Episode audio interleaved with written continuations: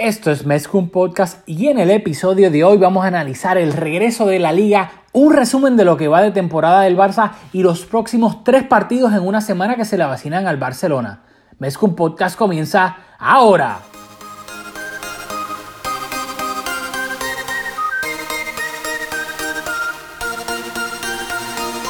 Kevin Roland, contigo empezó todo. Som el millor club del món, diguin el que diguin.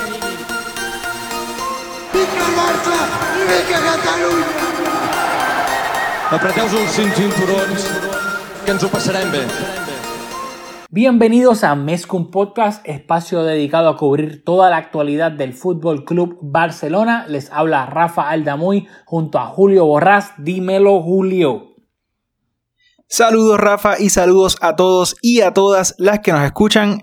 Oye, queremos comenzar Rafa y yo este episodio expresando nuestra solidaridad con la comunidad afroamericana y sobre todo condenando la, la brutalidad policial y el racismo. Eh, creo que el reciente asesinato de George Floyd en manos de cuatro policías es otro ejemplo de, del, racismo, del racismo sistémico que impera en los Estados Unidos y es un lamentable recuerdo de la violencia racista que cobra cientos de vidas cada año en manos policiales. Así que tenemos que luchar por terminar con la impunidad con que se lleva a cabo la violencia racial en los Estados Unidos y nosotros nos comprometemos a educarnos y a tomar las acciones con el objetivo de eliminar el racismo sistémico y la injusticia social. Y los exhortamos a todos ustedes a ser vocales y a participar activamente en esta lucha. Totalmente de acuerdo. Eh, yo creo que después de casi tres meses de, de que no habían partidos del Barça, pensábamos que, que el próximo episodio que íbamos a grabar antes de que comenzara la liga, pues lo íbamos a comenzar, olvídate, súper emocionados, con una alegría, dímelo Julio y qué sé yo. Pero yo creo que debido a los acontecimientos no, no era prudente, ni queríamos comenzar el podcast de, de esa manera porque creo que la situación no, no lo amerita. Lamentablemente, pues, nos gustaría estar hablando aquí tan pronto comenzar el podcast de, de que el Barça ya queda una semana que va a volver a jugar pero sucedió este horrible acontecimiento en Estados Unidos y no tan solo se ha visto la repercusión acá en Estados Unidos, que es donde tú y yo vivimos, sino también en, todo el mundo. Lo hemos visto en manifestaciones también por toda Europa, condenando este asesinato, porque es que no, no, no hay otra manera de decirlo. Fue George Floyd, un afroamericano acá en Estados Unidos, fue asesinado a manos de un policía blanco. Y lamentablemente me hubiese gustado decir entre comillas que, que esto es una sorpresa, que esto nunca pasa, pero todos sabemos que lamentablemente esto ha pasado durante años, simplemente que ahora por la tecnología atrapan estos momentos horribles y el resto del mundo se entera y luego ocurre lo que está ocurriendo, las protestas eh, condenando estos actos. Y Nada, yo es que honestamente son temas tan que uno no sabe qué decir. No tan solo basta, como tú, tú dijiste, aquí ni, ni tú ni yo somos racistas, pero no tan solo basta con uno no ser racista, sino ser antirracista y condenar y no dejarle pasar a nadie, que yo creo que tal vez eso es lo que uno o mucha gente antes peca de, no, yo no soy racista, pero tal vez si alguien es racista en, un parque o algo, pues tal vez uno no dice nada. Y yo creo que ahí es donde debe haber un cambio significativo de uno, si uno ve algo, decirlo, porque no está bien ni siquiera permitirle a otras personas que lo hagan eh, en sitios públicos. Eh, así que nada, no, no sé qué, qué, más decir, no sé si tú quieres añadir algo, pero pero yo... No, totalmente de acuerdo. Mm. Simplemente, ¿verdad? Que lo que nos llevemos de estas manifestaciones masivas sea que no basta con no ser racista, sino hay que tomar actos proactivos para eliminar el racismo de nuestra sociedad y, y aplicándolo un poco al Barça del fútbol, que hemos visto a Dani Alves que, que han lanzado con Guineo, a Eto hemos visto los ataques racistas que ha sufrido, así que hemos visto a, hasta Luis Suárez siendo acusado de, de, de, de expresiones racistas, así que debemos de todos crear la sociedad en la cual queremos vivir y tomar actos proactivos para eliminar el racismo. Y esa es la invitación que le hacemos a ustedes y ese es el, el compromiso que, que, yo hago conmigo mismo y, con ustedes de, de, tomar esos actos. Así mismo, así que creo que pues, esto ha sido el, no, lamentablemente no era el comienzo que, que nos hubiese gustado tener este podcast, pero la realidad de la vida y del mundo eh, sucedieron pues, acontecimientos lamentables que teníamos que hablar de esto sí o sí. Así que no, mm, hago eco de todas las palabras de Julio sobre esto. Eh, pasamos, yo sé que obviamente hacer la transición ahora de, de algo tan serio y pues, la vida real a hablar del Barça, pues es un poco, ¿sabes? En comparativa es, trivial el Barcelona con lo que estamos viviendo ahora, primero con el coronavirus y luego pues con la con el vil asesinato de George Floyd, así que vamos a tratar de transicionar lo, pues, lo más es no sé ni cómo decirlo honestamente, lo más responsable eh, posible. Así que Julio, te, te cedo la palabra y la responsabilidad. Bueno, pues vamos a comenzar, como dijo Rafa en la introducción, hablando de que la liga va a reanudar, así que vamos a poder ver al Barça jugando próximamente el sábado que viene. Y queremos hacer un recuento de lo que ha hecho el Barça hasta este momento de la temporada. Como aquí Rafa es un, running gag de que mi, memoria me falla, pues queríamos recordarles a todos, ¿verdad? Cuando vamos a empezar luego de, de, dos, tres meses, pues qué ha pasado hasta ahora en la liga y en todas las competiciones. Pero también queríamos hacer, porque yo estaba buscando para leerlo para mí, porque hemos estado, yo por lo menos he estado bastante desconectado de las noticias del Barça durante toda la, pandemia y obviamente cosas más importantes en las cuales nos hemos estado ocupando. Así que para, lo hice para el beneficio de mí la, la, búsqueda y ahora para el beneficio de nuestros oyentes, cómo llegamos de que se cancelaron las operaciones del club y, de la liga hasta ahora que estamos a una semana de volver a, a ver el fútbol. Así que queremos recordar que en abril la liga envió un protocolo a todos los clubes de primera división y de segunda y este protocolo delineaba la vuelta al fútbol y cómo se iba a hacer. Y tenía cuatro fases. La fase 1, preparación de los entrenamientos. Fase 2, entrenamientos en solitario.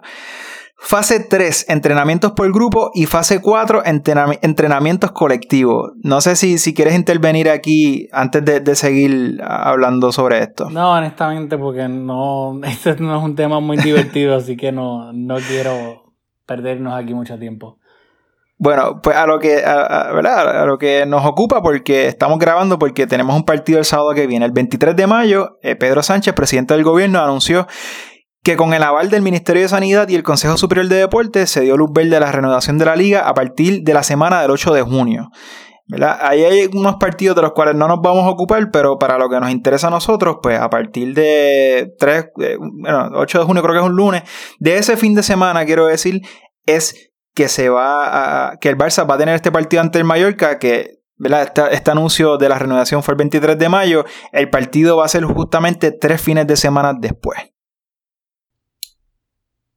Tampoco, tampoco nada que aportar sobre esas tres semanas de, de, de, entre la noticia de que se reanuda la liga y ese primer partido. No, porque honestamente, yo, de nuevo, voy a ser honesto, yo no sé si toda nuestra audiencia ha estado igual, pero yo he estado totalmente desconectado de, a propósito de todo lo que había ocurrido con el Barcelona y yo te lo digo, lo único que veía era, y eso tú lo sabes de antemano, en YouTube los videos de los entrenamientos que ponían cada día.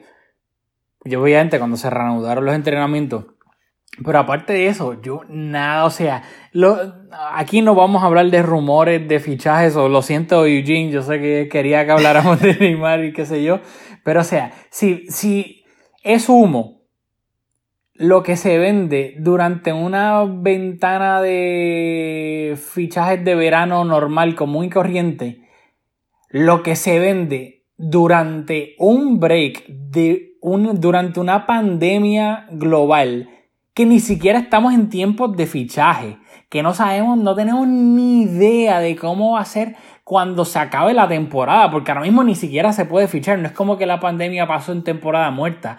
Esto es totalmente absurdo, perder el tiempo de la gente llorando y con un ñe, ñe, ñe que si Arthur, que si Pjanic y rumores de la lluvia y yo. Pero, o sea, ¿en serio ustedes están perdiendo el tiempo con eso cuando no estamos ni siquiera en una ventana, en un mercado de fichaje. Y hay una pandemia global que no sabemos ni, ni cómo eso va a afectar el mercado. Me parece tan absurdo perder el tiempo con eso, así que yo honestamente no, no tengo nada que añadir. Tranquilo, tranquilo, tranquilo. Pues seguimos entonces con la cronología. el, el, marzo 13 fue el momento en que se suspendieron las actividades del club. Fue la última vez que tuvimos noticias de, de jugadores en la facilidad del club. Entonces, mayo 8 comenzaron las sesiones individuales. Mayo 18 comenzaron los entrenamientos en grupos de hasta 10 jugadores, que a mí me encantaría saber cuán cuánto el club, y yo creo que institucionalmente estos, estos clubes son instituciones súper serias, y, siendo esto una, un evento y una crisis de sanidad tan grande, pues dudo que, que, que se hayan saltado eh, el protocolo. Y pues, lo, dudo mucho, pero eh, me encantaría saber cómo esa distribución en los tres campos de, del Tito Velanova, cómo, cómo se hacía toda esta cuestión, este, me, me, me encantaría saber. Del Tito no, no, no, me hagan caso. Y el primero de junio comenzó la fase 4 en donde se permitió el entrenamiento con toda la plantilla. Así que el partido va a ser este sábado que viene, que es el sábado 13. Y el primero de junio fue, el, según este protocolo, el primer momento en que el grupo pudo entrenar juntos. ¿Qué te parece esta vuelta a los entrenamientos? Bueno, pues a mí me parece, yo creo que, que dentro de toda la, la circunstancia de esta pandemia global, creo que se hizo no tan solo el Barça, sino pues supongo que me consta obviamente del Barça, porque es el que sigo, no estoy pendiente de la Real Sociedad ni del Leganés, pero por lo menos se ha visto en, en cuestión de óptica, ni tú ni yo estamos ahí para ver si se han seguido los protocolos al pie de la letra. Pero en cuanto a la óptica, lo que uno ve en las redes sociales, etcétera, parece que sí han seguido los protocolos, los entrenadores, o sea, los, eh, se tienen todas las veces que salen los videos es con mascarilla y con guantes. Los entrenadores, cuando están, los entrenadores de porteros están con mascarilla y guantes con Ter Stegen y con, y con Neto todo el tiempo se ve. O sea, todo el, todo el cuerpo técnico, cada vez que salen en un video, se ven con guantes y con mascarilla. También el Barça inclusive puso un video de, de cómo se desinfectan pues, las áreas comunes dentro de la ciudad deportiva.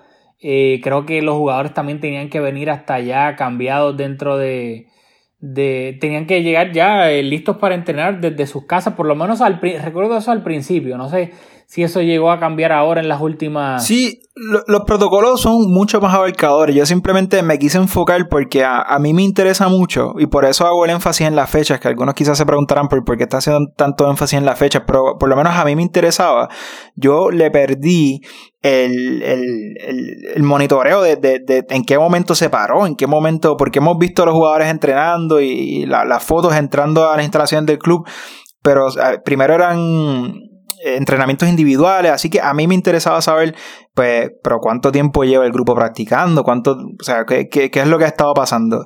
Y también porque hemos estado hablando de esto tú y yo, yo me he preguntado muchas veces, y todavía no tengo la, respuesta, de si esto es comparable con, una pretemporada, cuando más o menos, cuando se acaba una temporada, pasa un mes y medio, luego tiene la pretemporada, algunos ocho partidos de preparación, y ahora hemos estado más o menos dos meses sin, sin fútbol, no van a haber amistosos y los partidos van a ser, como vamos a hablar pronto, casi de cada tres días. Así que la preparación no es muy parecida, pero siendo el Barça un club donde los internacionales pues tienen veranos bastante ocupados, yo me estaba preguntando si esto, de alguna manera que los jugadores han estado en su casa, pues hace que los jugadores lleguen más frescos, así que, que quería saber si, si tenías alguna opinión sobre ¿Cuál es tu expectativa en cuanto al nivel de los jugadores individualmente y colectivamente luego del tiempo que hemos hablado que hemos estado entrenando individualmente y colectivamente? Pues hablando de, del total desconocimiento médico,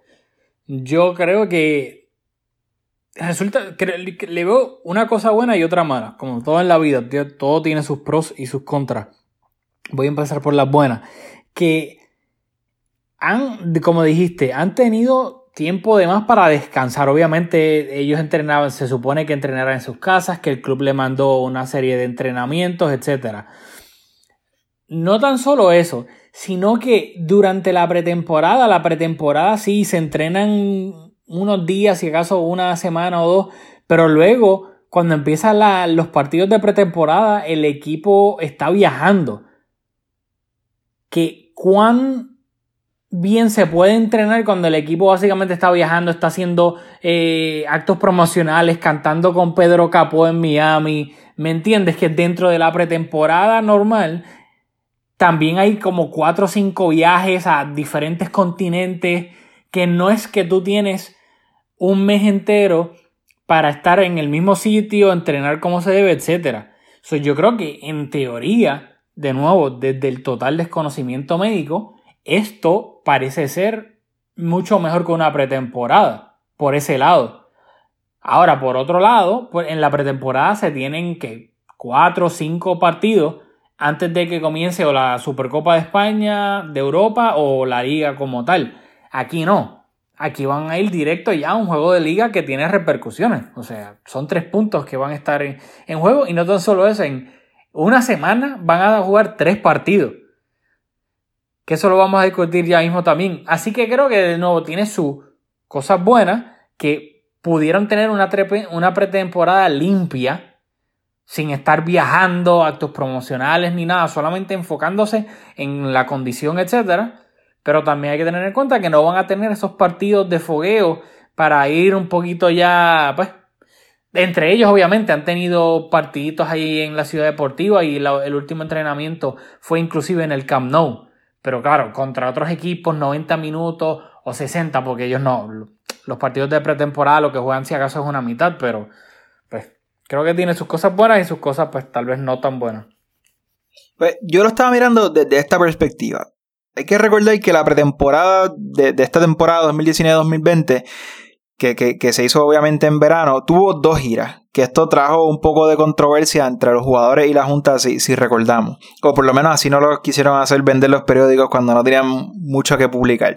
Pero se viajó a Japón y luego hubo otra gira por Estados Unidos. Esas fueron las dos giras de esta pretemporada. Messi llegó tarde porque tuvo vacaciones tras la Copa América que disputó el verano pasado. Y en su primer entrenamiento sufrió una lesión en el sóleo. Así que eh, eh, comenzamos la temporada sin Messi.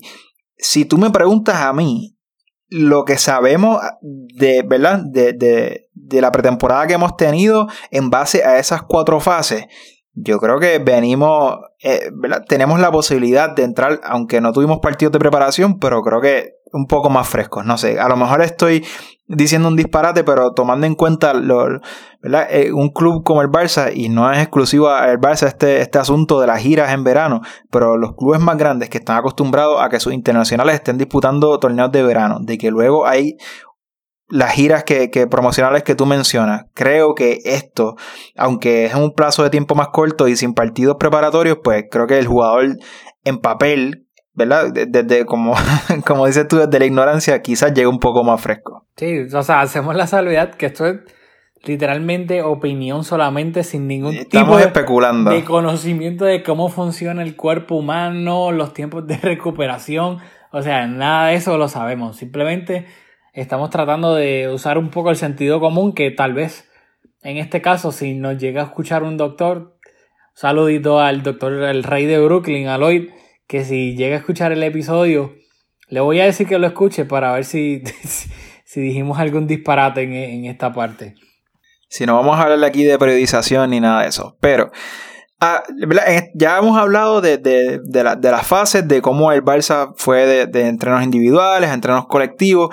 Y en esta reanudación vamos a ver un fútbol diferente. Aquí quizás tú nos puedes hablar del aspecto técnico de, la producción, que, que, es algo que está increíblemente cercano a tu trabajo, que lo hemos hablado desde, el río de los fanáticos, de las tomas de cámara, pero el fútbol, aparte de lo obvio que no van a haber fanáticos en el campo, por lo menos en las primeras jornadas, va van a haber diferencias considerables, cosas que, que, no hemos visto antes en partidos oficiales de liga. Y la primera es que se podrán hacer hasta cinco cambios. Que eso es un... Eh, para mí eso es como cambia tanto el partido y le da una ventaja tan grande a los clubes grandes que tienen una plantilla más, más amplia que, que, me encantaría saber qué tú piensas. Y el otro cambio grande es que las convocatorias van a ser de 23 jugadores. O sea, no es obligatorio que tienes que tener 23 jugadores, pero si quisiera, pues puedes llegar hasta 23 jugadores, mientras que eh, hasta el momento las convocatorias eran de 18 jugadores y si recuerdan, usualmente cuando Rafa da, da las alineaciones al principio de los partidos, pues hay jugadores que se caen de las alineaciones y hay veces que son jugadores de menos jerarquía, como Aleñá, por ejemplo, cuando antes de, de la sesión en invierno, pues era habitual, luego desde el comienzo de la temporada, cuando regresó Messi y tal, que uno quería ver a Leña por lo menos en el banquillo con posibilidad de entrar y no estaba en la convocatoria. Pero hay veces que, que es Artur, que es un jugador de, de un poco de más de peso. Así que con esta, o sea, al tener cinco jugadores más en la convocatoria, de nuevo, creo que se beneficia increíblemente a, a equipos grandes que tienen plantillas más amplias, que tienen filiales, que pueden subir a un jugador que de verdad que, que tenga un nivel más alto que, que, otros equipos. Así que, ¿qué tú crees de estas dos reglas que cambian, yo creo que considerablemente, alteran la competición bastante y que a mi juicio benefician a clubes grandes como el Barça? Bueno, en teoría, yo creo que en cuanto a calidad se refiere, sí, ayudan al equipo grande, entre comillas. Porque obviamente tú vas a tener en el banquillo un Ansu Fati, o un Arturo Vidal, un Rakitic, etcétera, que eh, son jugadores de bastante calidad de recambio. Mientras que los recambios en cuanto a calidad, repito, calidad de un club pequeño, no van a ser los mismos. Ellos no van a tener un Ansu Fati, un Griezmann si es que se queda ese partido en el banquillo, etcétera, lo que sea. Totalmente de acuerdo. Pero en cuanto a al físico, a que hay, espérate, este jugador está más cansado que el otro. Yo creo que también el equipo, entre comillas, pequeño, que vamos a hablar claro, por lo general, el equipo pequeño suele defender con más gente cerca de su campo, especialmente si están jugando en su estadio, que también tiende a ser más pequeño el área que tienen que defender. Por ende, si el equipo rival está, no se va a aumentar el tiempo del partido, siguen siendo 90 minutos. Por ende, yo pienso que en ese lado sí podría beneficiar un poco al equipo pequeño, que lo que va a hacer es defenderse con todo el mundo. Cuestión de que el 55 minutos o 60 minutos ese equipo lo puede, o por lo menos defensas y medio campo, pueden literalmente ir a morir porque saben que tienen cinco cambios y que tan pronto en el minuto 55, a la que ya el uno, el lateral derecho esté, olvídate, ya fundido, cansado, puede entrar un lateral derecho por los últimos 30 minutos y jugar con la misma intensidad. Que yo estoy de acuerdo un poco con las palabras de Setién en ese sentido de que el equipo grande como el Barça, la estrategia es que tal vez no al principio, pero ya en el minuto 665 ha hecho un trabajo de desgaste al rival, moviendo el balón, moviendo el balón, circulándolo, etcétera, etcétera, para entonces poder aprovechar esos últimos 25 minutos 30 con un rival ya desgastado y que no tiene tantos cambios. Pero ahora va a ser interesante ver porque esa estrategia no necesariamente va a funcionar.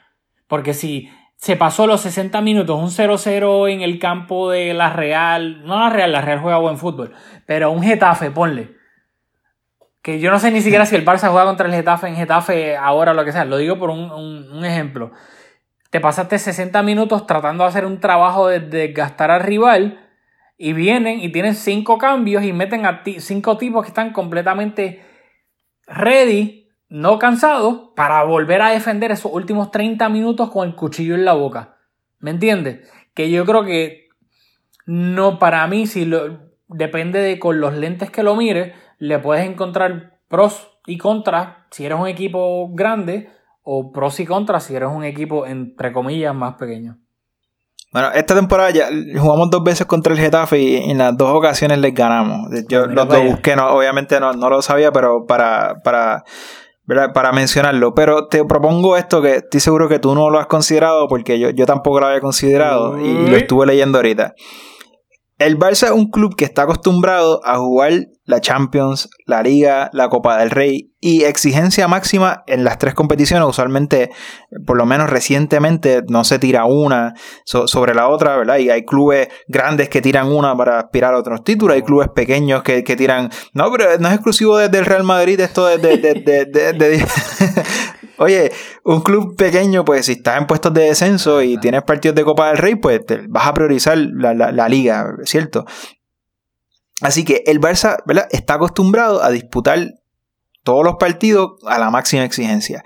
Cuando estamos, por ejemplo, ahora vamos a jugar contra el Mallorca, que el Mallorca va a tener partidos de cada tres días, más o menos, ¿verdad? Porque vamos, la, la, la idea es acabar antes de agosto y en agosto reservarlo para las competiciones europeas, que de eso todavía no hay noticias, pero eso es lo que, lo que se está planificando. Así que el Barça es un equipo que está acostumbrado a jugar máxima exigencia de cada tres días. El Mallorca está acostumbrado a jugar una vez a la semana con, ese partido. tiene un, una semana para, para, para preparar el partido de, ese fin de semana, que algo que, hemos hablado aquí, que iguala a la liga, por eso la liga es tan bonita, porque tú ves equipos con tantos recursos como el Barça, a jugar contra el Mallorca con infinitamente menos recursos, pero el Barça jugó el miércoles contra el Chelsea. ¿Entiendes? Así que ahora eso se eliminó. Ahora todos estamos jugando de cada tres días. Así que el obviamente, el equipo con más recursos, ahora sí que se es más evidente que esa diferencia en recursos, pues es una ventaja increíble a, mi juicio. Y más con que si te estás ganando un partido por tres goles, puedes descansar a cinco jugadores titulares que en nuestro caso, por ejemplo, así que creo que, que esos dos factores de, lo amplia que va la convocatoria y de los cinco cambios nos va a beneficiar grandemente y lo digo, o sea, nos va a beneficiar a nosotros y a los equipos con más recursos. Sí, en ese sentido, sí, sí. De nuevo, vuelvo y digo, todo tiene sus pros y sus contras y dependiendo de la, con la mira en que lo diga, sí.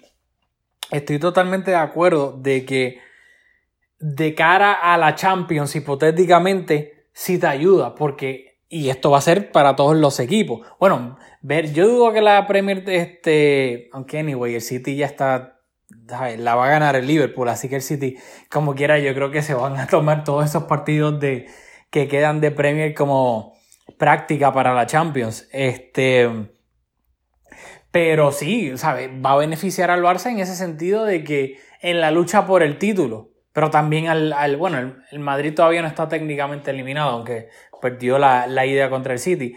Pero sí, de cara a competencias europeas es lo que tú dices. Ahora, tú tal vez jugabas entre semana contra el Chelsea y luego tenías que jugar el fin de semana en el Sánchez Pizjuán.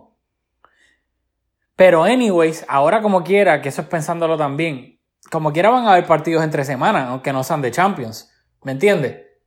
Por eso, pero que antes, por ejemplo, tú jugabas contra el Chelsea y el jueves, ¿verdad? Este ejemplo desde el Pijuan, te decían, mira, pues cuando Vanega recibe el balón, esto es después del viaje, en el entrenamiento del jueves de recuperación, el viernes quizás te están hablando de, de, cómo Vanega se perfila para recibir el balón, mientras que, eso es un mal ejemplo porque el Sevilla, ¿verdad? Es un equipo que, que, que esta temporada se me escapa que, que hizo en Europa, pero lo que te quiero decir es que normalmente el jueves, el viernes te están dando el scouting report del equipo con que va a jugar el sábado el domingo, mientras que ese equipo está desde el lunes, martes, enfocado en el Barça. Así que eso ya se eliminó. Ah, y creo que, creo que. Entiendo ese punto. Sí, sí, no, hay totalmente de acuerdo que el equipo que no estaba jugando competencia europea tenía toda la semana para preparar ese partido contra el Barça. Para colmo, en el estadio pequeño, ponle Leibar en Ipurúa, tenía toda la semana, que por sí ya en su estadio pequeño es más difícil para el Barça tratar de romper una defensa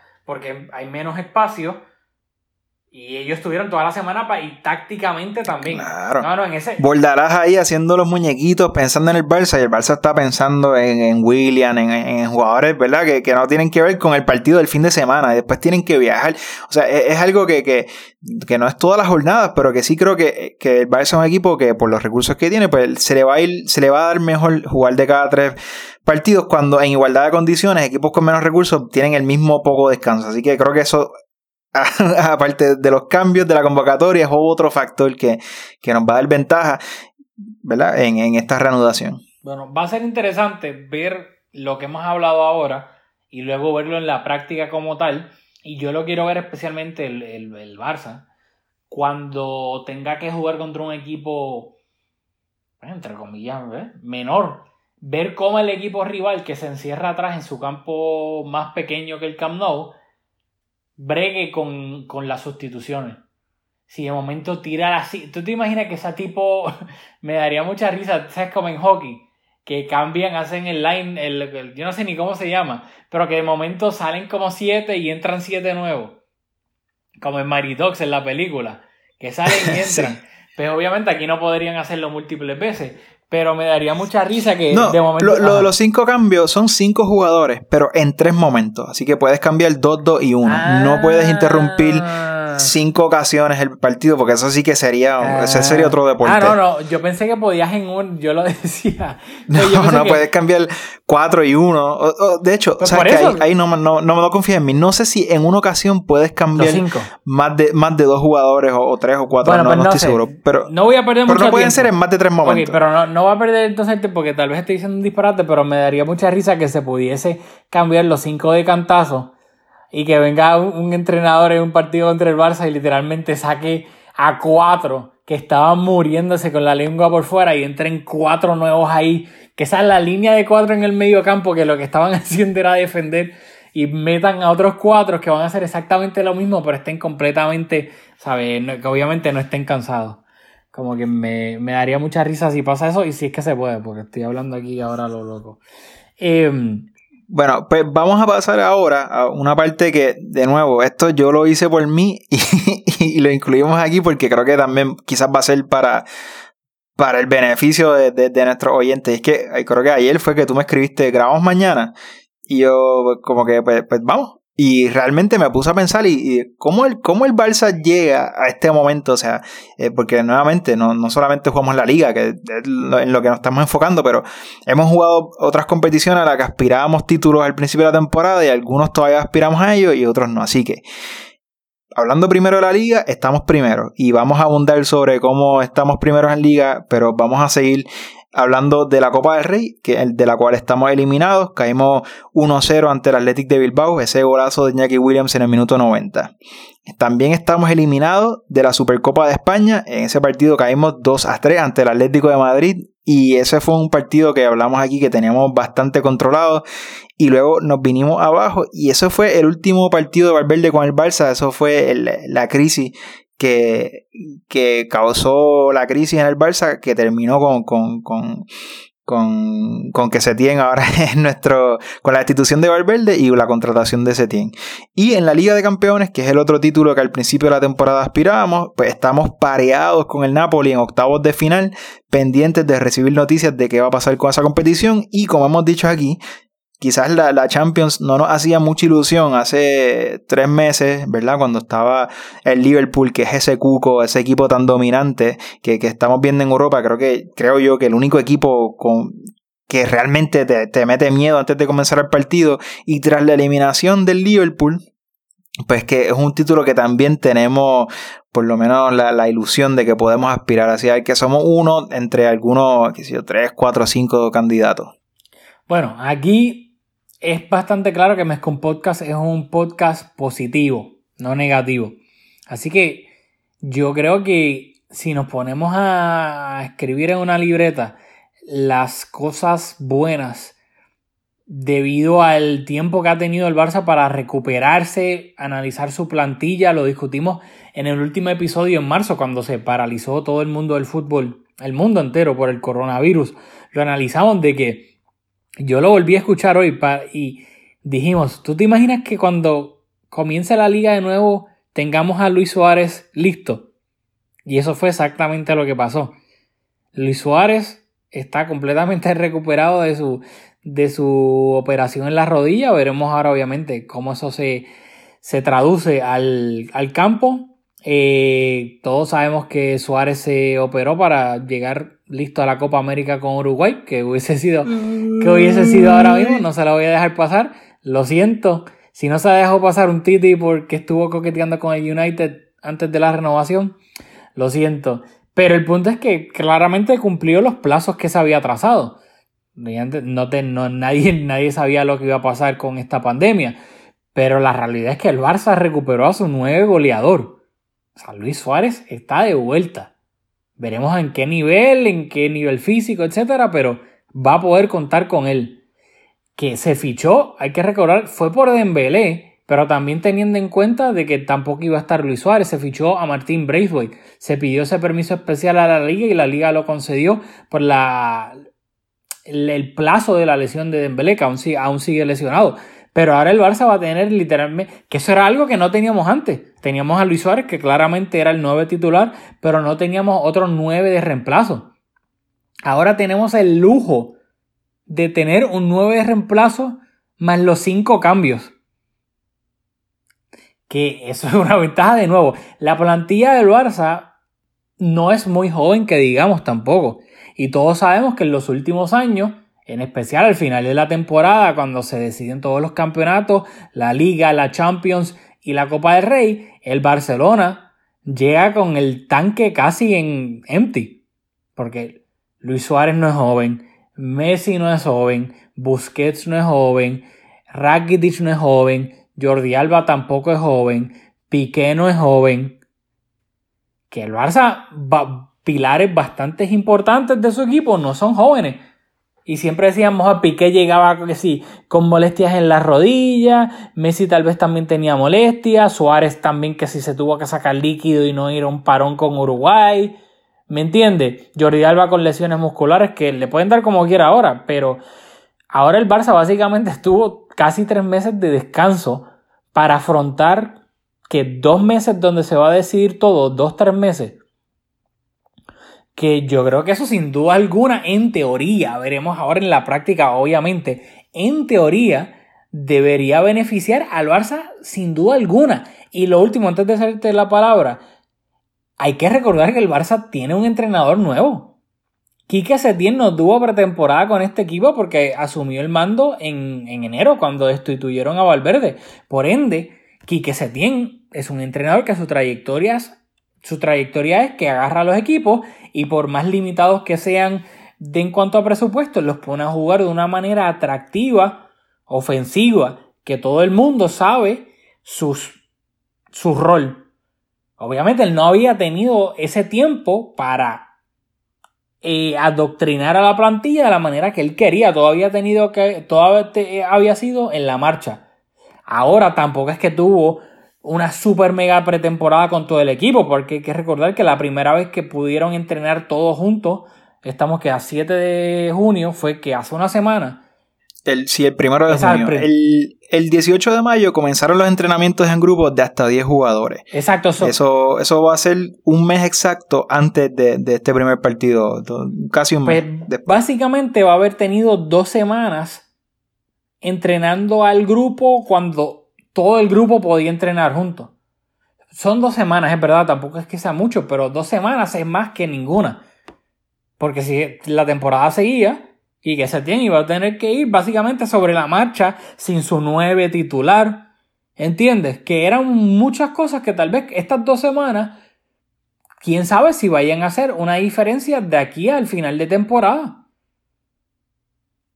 Sí, estoy de acuerdo. O sea, los equipos que tienen un entrenador que lleva trabajando todo el año, pues ya sabemos lo que dan. Así que el rendimiento va a depender, si, si sube o baja considerablemente, del estado físico en base a, que se paró por el coronavirus. En cambio, el Barça tiene esa incertidumbre de lo físico, pero pensamos que si las cosas nos van súper bien, puede ser porque el entrenador tuvo más tiempo, o si nos van súper mal, es porque eh, ese cambio de entrenador pues, pues, no rindió fruto. Así que tenemos, todos los equipos tienen la incógnita física y nosotros tenemos quizás dos.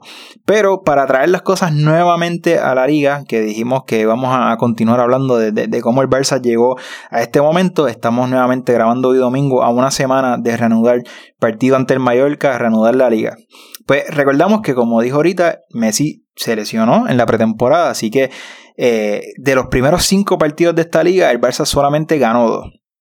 Conseguimos el liderato por primera vez en la fecha 9, pero somos el equipo que más fecha ha pasado como, como primero con 14. Así que hemos dormido 14 fechas siendo los líderes, mientras que el Real Madrid, que es el equipo que más se acerca, lo, lo ha sido líder en 9 fechas. Así que recordando ahora un poco la, historia más reciente de esta liga, en la jornada 19 empatamos en Cornella y empatamos a puntos con el Madrid. En la jornada 21 bajamos a segundo tras la debacle en Mestalla, que todos seguramente la, recordamos, y cuatro jornadas más tarde recuperamos el liderato tras los tropiezos del Madrid ante el Celta y ante el Levante, a quienes le, enviamos nuestro agradecimiento. Y así es que llegamos a este momento en que estamos a, a 11 jornadas de terminar la liga. Sí, o sea, y hay que recordar que justo antes de que se paralizara la liga, esa última jornada, el Madrid tenía el liderato luego de habernos ganado en el clásico en, el Bernabéu y perdió en el Benito Villamarín contra el Betis. El Barça ganó y así el Barça le pasó y obtuvo el primer lugar. Eso fue justamente la, última, la última jornada antes de que se paralizara la temporada por el coronavirus. Y aquí inclusive hablamos en el último episodio de la posibilidad de que se acabara la liga y decretaran al Barça campeón, cosa que obviamente Florentino nunca iba a dejar que pasara. Eh, pero así era como estábamos hace casi tres meses. De que hablando hasta de posibles de las posibles maneras cómo se iba a o reanudar el campeonato o decretar un campeón, decretar que si equipos descendían o no descendían con la implicación monetaria que eso tenía, etcétera. Así que creo que, que pues, a la hora de la verdad, yo, a mí lo que me interesa, y te voy a ser totalmente honesto, es ver el, el, acople o no acople del Barcelona, de los jugadores que recuperaron, todo, todo bajo ese tiempo, porque es que para mí es tan clave y, y recalcarlo tanto de que, o sea, el Barça tiene un entrenador nuevo, básicamente que no tuvo pretemporada. Y que él es un jugador que no es un entrenador que tal vez es un entrenador de vestuarios y lo que hace es dar una charlita buena y olvídate, tirar centros al área y ya a ver qué pasa. O sea, que, que se tiene, tiene una trayectoria de, de poner a sus equipos a jugar buen fútbol y eso es algo que se espera de él en el Barcelona. Por ende, esa parte a mí me da mucha curiosidad y ver los matices tácticos que va a tener teniendo a menos Dembélé, tiene toda la plantilla disponible. Sí, así que yo creo que con eso podemos entonces pasar a hacer una previa del partido ante el Mallorca, que, es el sábado que viene. Queremos recordarle. no, no, rápido, que antes de, vamos a hablar del Mallorca, pero que quiero que es bastante importante, creo que es bastante importante enfatizar lo que tú me dijiste, que yo no lo sabía, no, yo estaba a veces tan desconectado a propósito de que la próxima semana el Barça va a jugar tres partidos en una semana. O sea, no es como que vamos a analizar, ah, obviamente vamos a analizar al Mallorca el partido porque es el próximo, pero para que tengan un poco una vista un poco macro, el Barça juega contra el Mallorca el fin de semana, juega a mitad de semana y juega el fin de semana que viene. Así que cuando volvamos a grabar otro podcast, vamos a básicamente hablar de tres partidos que ya sucedieron. Eso es exactamente lo que iba a decir en, la transición. Y, que, y que es importante, o sea, nosotros grabamos los weekends, así que de, entre este fin de semana y el otro no hay partido, pero cuando volvamos a grabar, pues van a haber pasado tres partidos.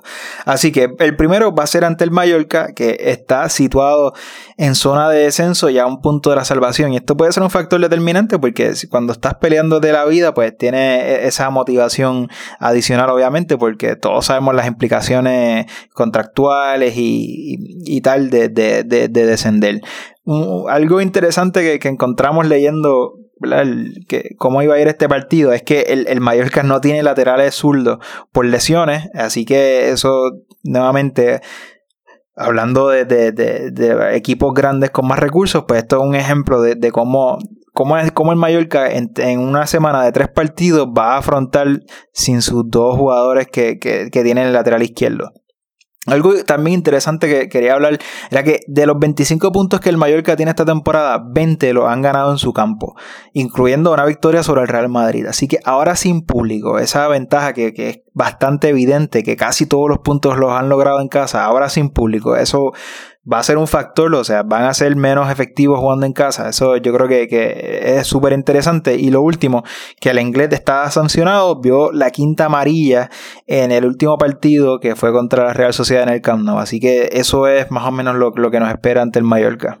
Bueno, eh, rapidito, en cuanto, tú sabes que yo soy, y creo que lo, hablamos en estas semanas pasadas, el, el famoso la ventaja de local, pero lo, lo discutimos por WhatsApp pues, en baloncesto, no ni siquiera en fútbol. Y luego, y, y luego en fútbol también creo que la conversación pasó a eso. Claro, el factor psicológico eh, es importante. Tienes a tu público alentándote, bla, bla, bla, bla. Pero para mí, más que, más que el factor psicológico, yo creo que la verdadera ventaja de localía, sea en el Camp Nou, en San Moix, en, en, en, Mestalla, donde sea que tú juegues, y más en el fútbol, son las dimensiones de tu campo, si más grande, más pequeño, la calidad del césped, si está regado, si está corto, si está largo, si está seco, que obviamente eso tiene diferentes resultados en, en los estilos de juego.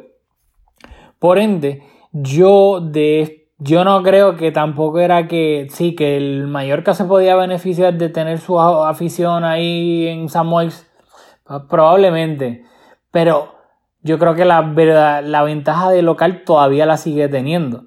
O sea, yo no sé si San Moix específicamente tiene las mismas dimensiones de, que el Camp Nou, yo sé que el Camp Nou tiene pues la, las dimensiones más grandes que, que se pueden, el campo más grande que, que, permiten las reglas. No sé si San tiene esas mismas dimensiones o más pequeño, pero a lo que voy, el, el, punto que quiero hacer, que la ventaja de local la va a seguir teniendo, va a seguir, la, va a seguir existiendo. Pues si el Barça, yo sé que no, perdona que coja de nuevo el Getafe de Bordala yo sé que ya el Barça jugó los dos partidos contra el Getafe de Bordalas, pero hipotéticamente, si el Barça hubiese tenido que ir de nuevo al, al Coliseo Alfonso Pérez, la ventaja física tangible de local la iba a seguir teniendo el Getafe porque iba a tener siguiendo el campo más pequeño, la calidad del césped iba a ser una que iba a beneficiar al Getafe, el estilo de juego del Getafe.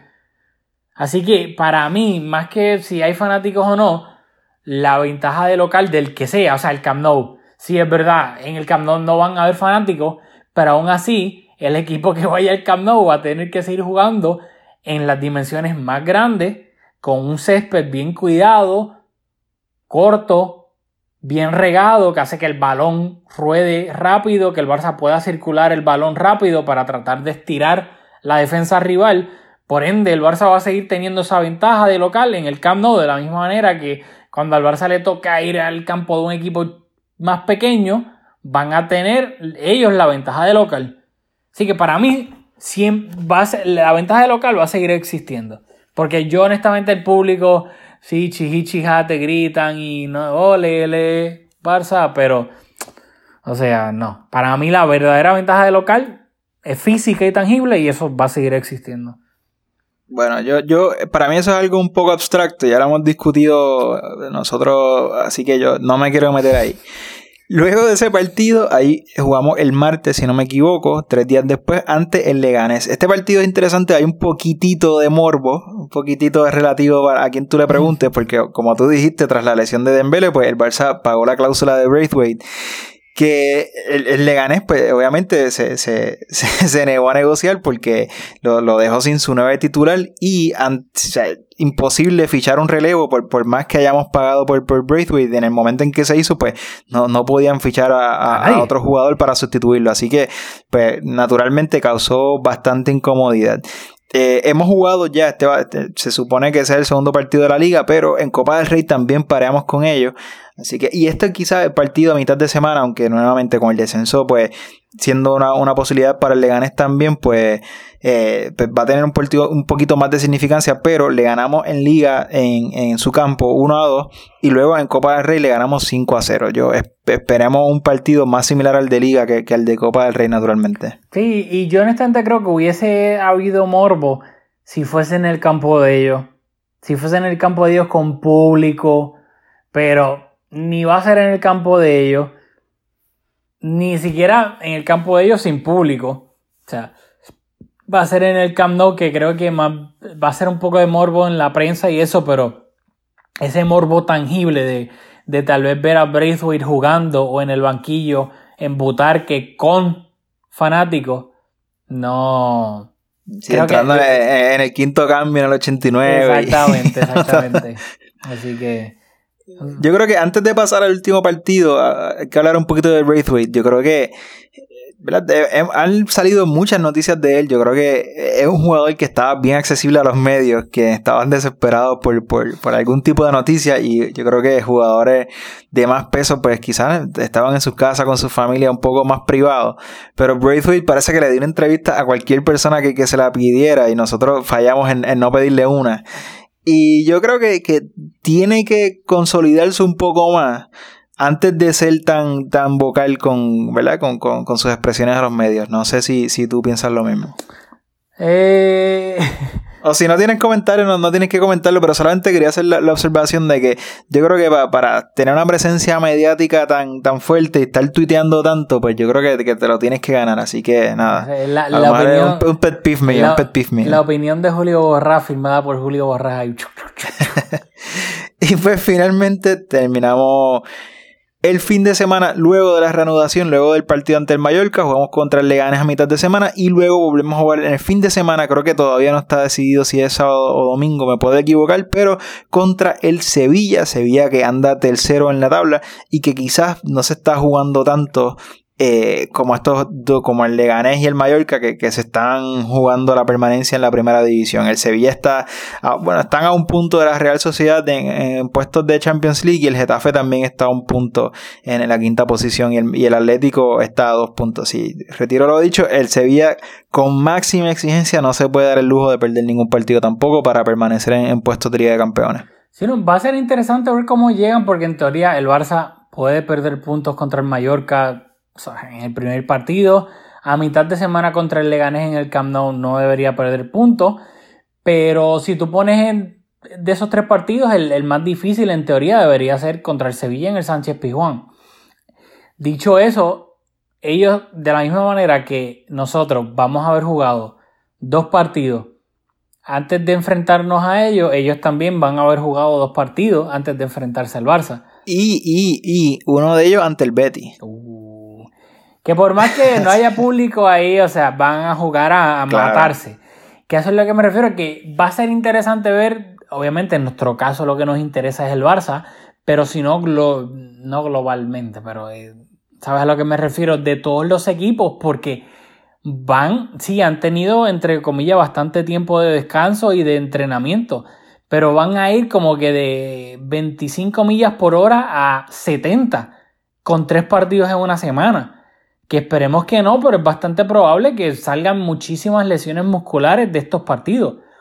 Por ende, podemos poner un circulito rojo en esa fecha Sevilla, Barcelona, Sánchez Pizjuán, pero habrá que ver cómo llegan los dos equipos, porque hay una posibilidad bastante alta de que lleguen mermados con muchísimas lesiones musculares por los dos primeros partidos que jugaron en menos de una semana.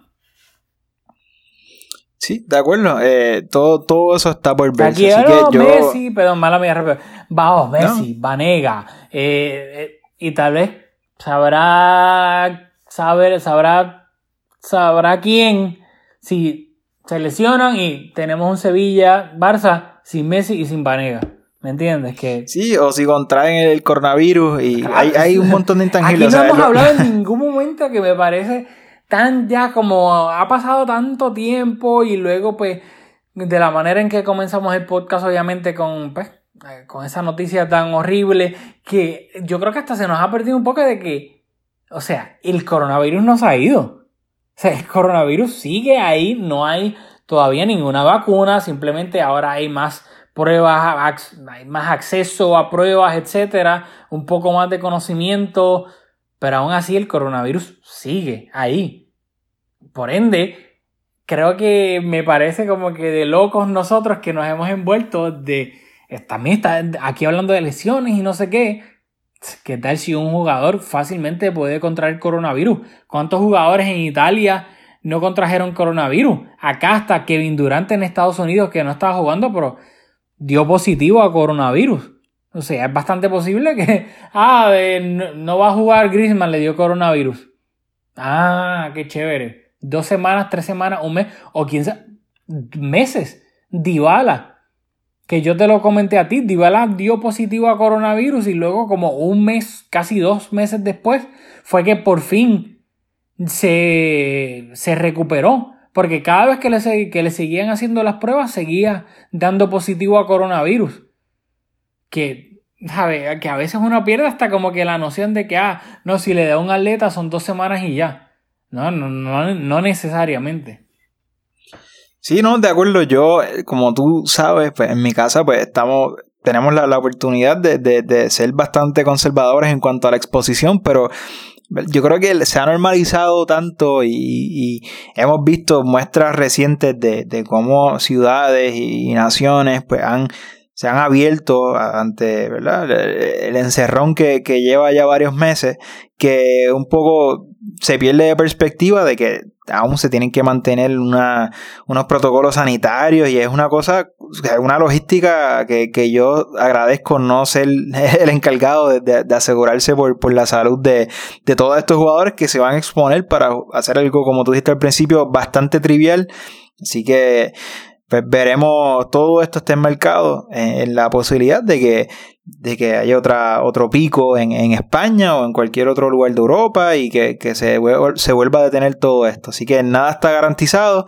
Y con eso también desearles, este es el fin de mis notas, así que yo, si tú tienes algo más que añadir, pero desearle a todos que, que estén seguros, que esto en estos meses que no ha habido fútbol, pues las circunstancias de, muchos nos han cambiado, así que pues deseamos que, estén seguros y, que sobre todo que, tengan salud y yo creo que, y agradecer si tenemos oyentes que, trabajan en servicios sanitarios, agradecerle la, entrega ah, y... Antes de que se me olvide, quiero, ahora porque es que no quiero, no quiero ni que se me olvide, queremos mandarle las condolencias a Héctor Santos, que perdió a su mamá, en, a su esposa, perdón, eh, durante estos días. Así que un abrazo a, Héctor, eh, fiel escucha de, de Mezcon Podcast. Eh, nada, le mandamos nuestros abrazos y nuestras buenas vibras, que sabemos que pues está atravesando por un momento difícil en, en su vida. Sí, y con eso yo creo que podemos terminar y, nuevamente nuestro más sentido pésame a, Héctor, lo, lamentamos mucho, un abrazo solidario y esperemos que todos estén saludables y seguros. Así Despídenos, Rafa. Así mismo es, eh, nos vemos la semana que viene para hablar de esos tres partidos del Barça y, como dijo Julio, eh, sé que todos estamos pasando por momentos difíciles, unos más que otros, debido a huele mil circunstancias que están pasando en el mundo. Así que nada, eh, tratamos de pues alegrarle un poquito la vida hablando acá del Barça que tanto nos apasiona. Eh, stay safe y un abrazo a todo el mundo y nos vemos la semana que viene en Mezcum Podcast.